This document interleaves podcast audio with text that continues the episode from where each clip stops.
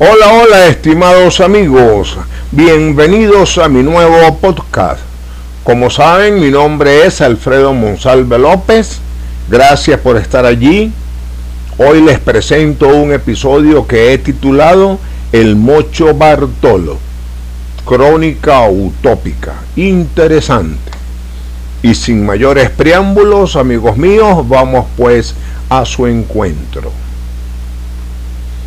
12 de mayo de 1999, 6 de la tarde. Todos en aquella ciudad festejaban con mucho entusiasmo el Día Nacional del Chivo. A pesar de la fatiga que ocasionaba aquel largo desfile, todos estaban contentos. Desfile este que justificaba reclamarle a cada patrón una suculenta ración de chivo asado. Eso lo comentaban sin vergüenza. Sudoroso y agobiado por el intenso calor que hacía en el lugar, estaba Felipe Bartolo Pastoral, conocido por todos como el Mocho Bartolo. Estaba sentado en una silla de las que le rodeaban una mesa rectangular en el famoso bar El Mísero Tomás. No cabía un alma en aquel lugar. Todas las mesas estaban ocupadas por aquellas personas sedientas de algún trago. La barra se desbordaba de vasos, botellas y ceniceros. Hombres y mujeres se apretujaban como cerdos para obtener al menos un poco de aguardiente.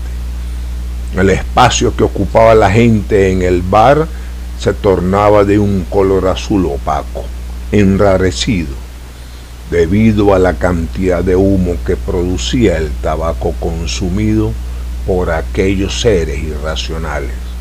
Humo cegador, sucio, repugnante, obsceno, algunos manteles de color verde que ocupaban las mesas se venían al suelo, ahora impregnado por la mugre de aquellos individuos que vociferaban a todo pulmón. ¡Viva el 12 de mayo! ¡Viva la clase obrera! ¡Vivan los chivos y las chivas! ¡Viva la caña! Eran gritos que emitían aquellas gargantas saturadas de tabaco y aguardiente. Felipe Bartolo Pastoral estaba solo en la mesa. Las tres sillas que le acompañaban eran arrebatadas sin su consentimiento por aquellos infelices individuos. Hasta el mantel que cubría su mesa había sido utilizado como coleto para limpiar una porción de estiércol dejado por una perra recién parida y que a la sazón se había colado con sus cachorros al escandaloso sarao. Bartolo, sentado en una silla de cuero aterciopelado, miraba con interés el acontecer de aquel salón que ya comenzaba a sentirse la hediondez de los comensales y sudorosos bebedores de aguardiente. El mocho Bartolo, de su traje sport y con la mano derecha a la cual le faltaba el dedo índice, que perdió por cierto por el mordisco de un caballo cuando apenas era un adolescente, extrajo un pañuelo y se quitó el sudor que emanaba copiosamente por su rostro como producto del vapor que exhalaban aquellos cuerpos.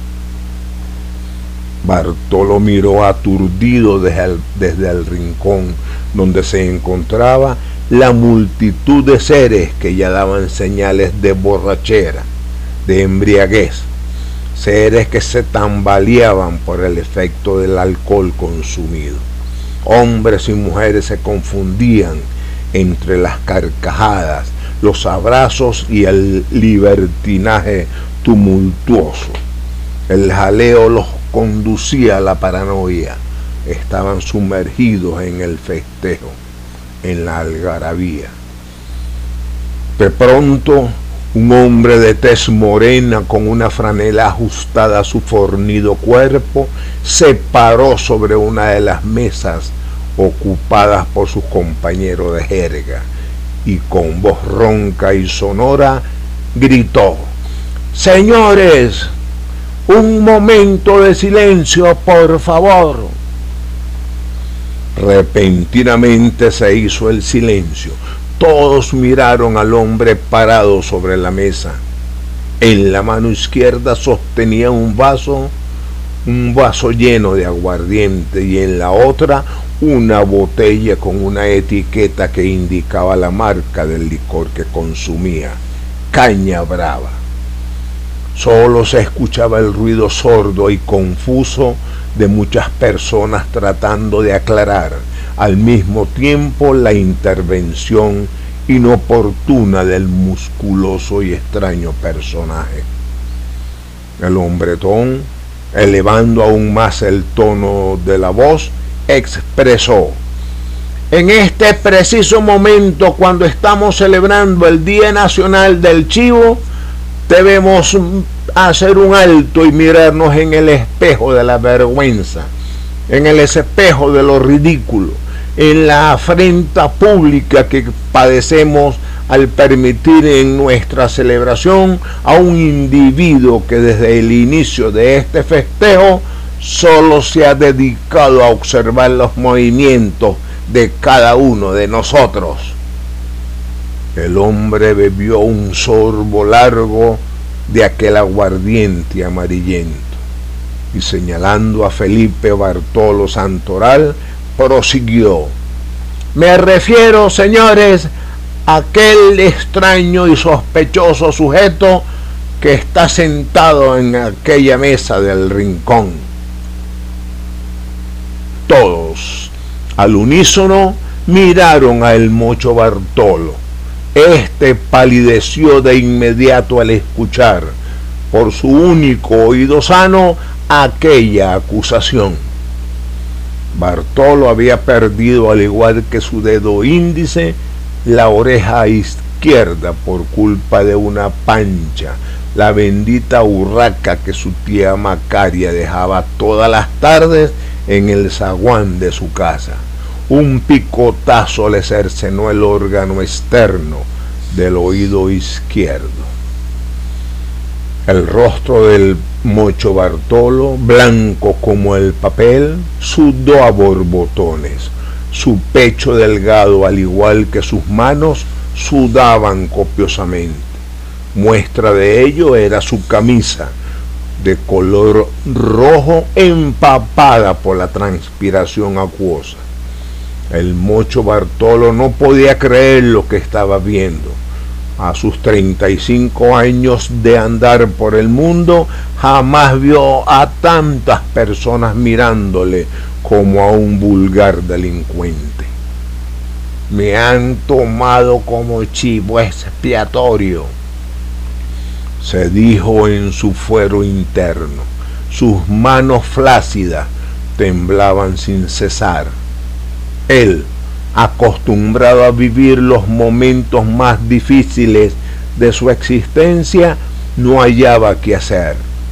Quería decir algo para defenderse de aquella gentuza embriagada por el licor y la rabia, pero no pudo emitir ninguna frase para protegerse de aquel ataque frontal a que era sometido.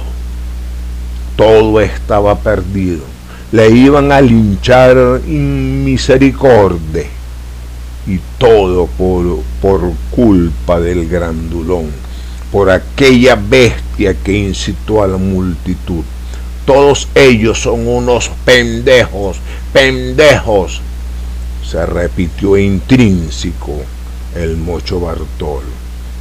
Su temperamento tenaz e impulsivo le dio fuerza y con mucha decisión y valentía gritó, todos ustedes son unos pendejos.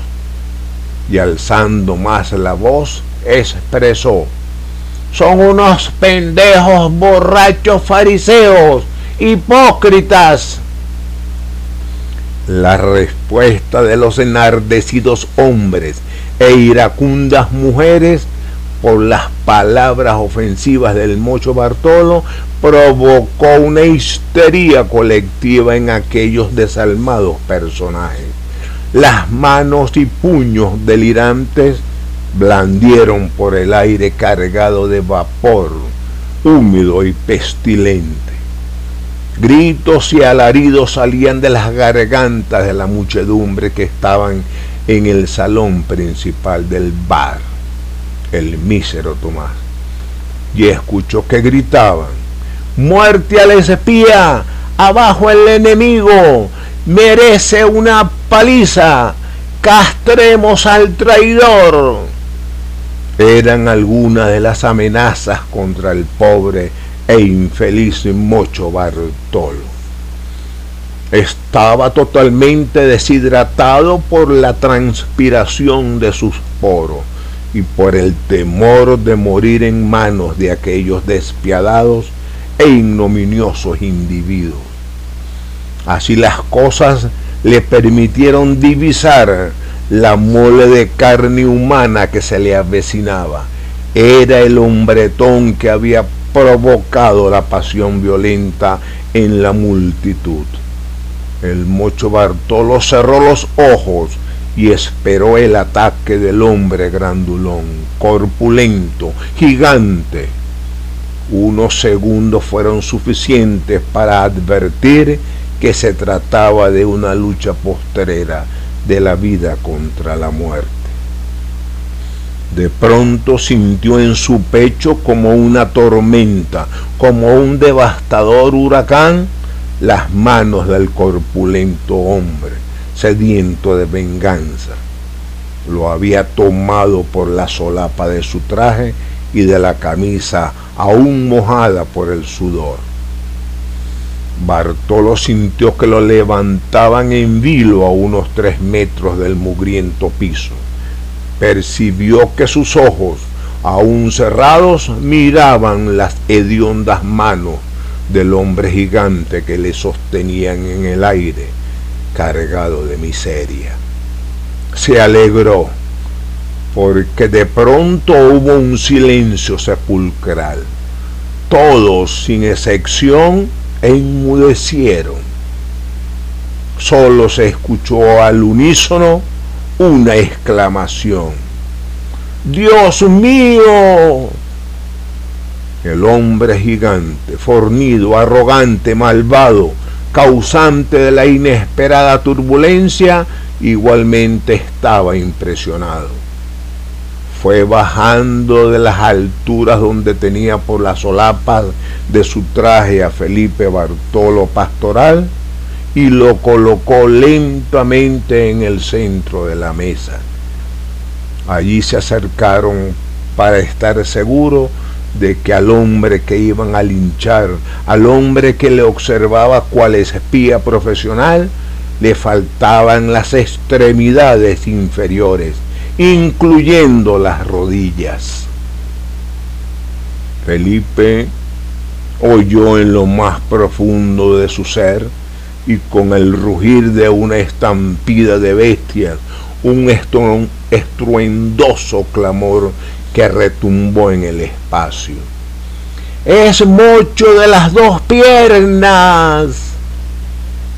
En efecto, la multitud se enteró de que el hombre sentado sobre la mesa solo llevaba como sustituto de sus rodillas unos tacos de goma forrados en cuero, diseñados por su tío Ignacio Candelario Pastoral Cortés, quien murió precisamente dos meses después por una herida infectada que le había producido la lesna cuando cosía las rodillas de cuero. Ese funesto episodio también lo recordaba el mocho Bartolo con los ojos aún cerrados por temor a no ver una desgracia más. En ese momento igualmente se le vino a la memoria a Rodrigo el leñador, hombre con una sierra de talar árboles le había cercenado las piernas por una deuda que Bartolo tenía con él. Rodrigo el leñador murió a los tres días después de aquel infortunio por el mordisco de una cascabel, serpiente a la cual Felipe Bartolo estaba sumamente agradecido porque le había vengado el daño que le hizo el leñador a sus dos piernas. De pronto una voz recia con nítida claridad y además ronca retumbó como un eco en el bar donde el silencio se había apoderado de la gente que ocupaba el recinto. ¿Dónde está el mocho Bartolo? Fue la interrogante de una mujer alta, de unos 90 de estatura, delgada, ataviada con un camisón largo, sin manga y descotado en forma de B, cuyo vértice llegaba hasta el ombligo. El traje color violeta que usaba hasta los pies contrastaba con el color morado oscuro que usaba en sus labios. De tez morena, el cabello color negruzco como las patas de su urraca era largo y ensortijado. Bajaba por la espalda hasta llegar a su cintura. Andaba descalza. Una cinta color negro tapaba parte de su frente y culminaba con un nudo en la parte posterior de su nuca. La mujer, de unos 40 años de existencia, se paró en el umbral del portal de la entrada del bar, con las piernas abiertas y con una peinilla de hierro oxidado, blandía en su mano izquierda, expresó con mayor fuerza. Soy la tía Macaria dueña de la urraca pancha y que el desgraciado Bartolo desgolló con la hacha del compadre Fortunato después que mi urraca le quitó la oreja. Hubo una pausa lúgubre. La mujer continuó. Aquí estoy para vengarme de ese vil asesinato que el mocho Bartolo cometió con mi noble animal. De inmediato, todos los que se encontraban en el local se apartaron para que la mujer pudiera divisar al hombre que buscaba. Lo vio allá sentado sobre la mesa y con los ojos cerrados, tal vez por la cobardía. No se atrevía a mirar lo que le esperaba de la tía Macaria, mujer agresiva y decidida a terminar con el hombre que había matado a la urraca pancha. Con un grito aterrador y blandiendo la peinilla, se encimó sobre el tembloroso y sumiso Felipe Bartolo Pastoral. La mujer gritó, Desgraciado, maldito, pagarás con tu vida la muerte de Pancha el mocho Bartolo, aún con los ojos cerrados por el miedo incontenible que sentía, palpó incrédulo y desconfiado el silencio que reinaba en aquel oscuro e inverosímil lugar. Esperó con valiente decisión el ataque inmisericordia de la tía Macaria él sabía de lo que ella era capaz. En ese trance recordó a un italiano que intentó conquistarla para que fuera su esposa. No tuvo suerte el italiano. Salió con el rostro entumecido por la golpiza que la tía Macaria le propinó. Y estaba desayunando en el kiosco de Florencio, su hermano mayor nunca tuvo marido. Para ella los hombres eran inectos, un estorbo. El mocho Bartolo, que a la que le había sucedido este infortunio y fatídico acontecimiento era una percepción imaginaria. Él suponía que era una utopía, un sueño del más allá. Felipe Bartolo se movía de un lado a otro, se estiraba cual acordeón tocado en las costas de Suramérica Sintió que pasaban los segundos, los minutos y al fin se decidió. Lentamente fue abriendo los ojos grandes y elípticos y observó, aterrado, bañado en sudor, que a las 7 de la mañana, primero de mayo, Día Internacional del Trabajador, se hallaba en la cama de su calurosa cabaña, conservando todos sus órganos vitales. Hasta aquí, hasta aquí, estimados amigos, este relato, este episodio. Espero que te haya gustado. Gracias nuevamente por tu atención. Saludos y a cuidarse pues.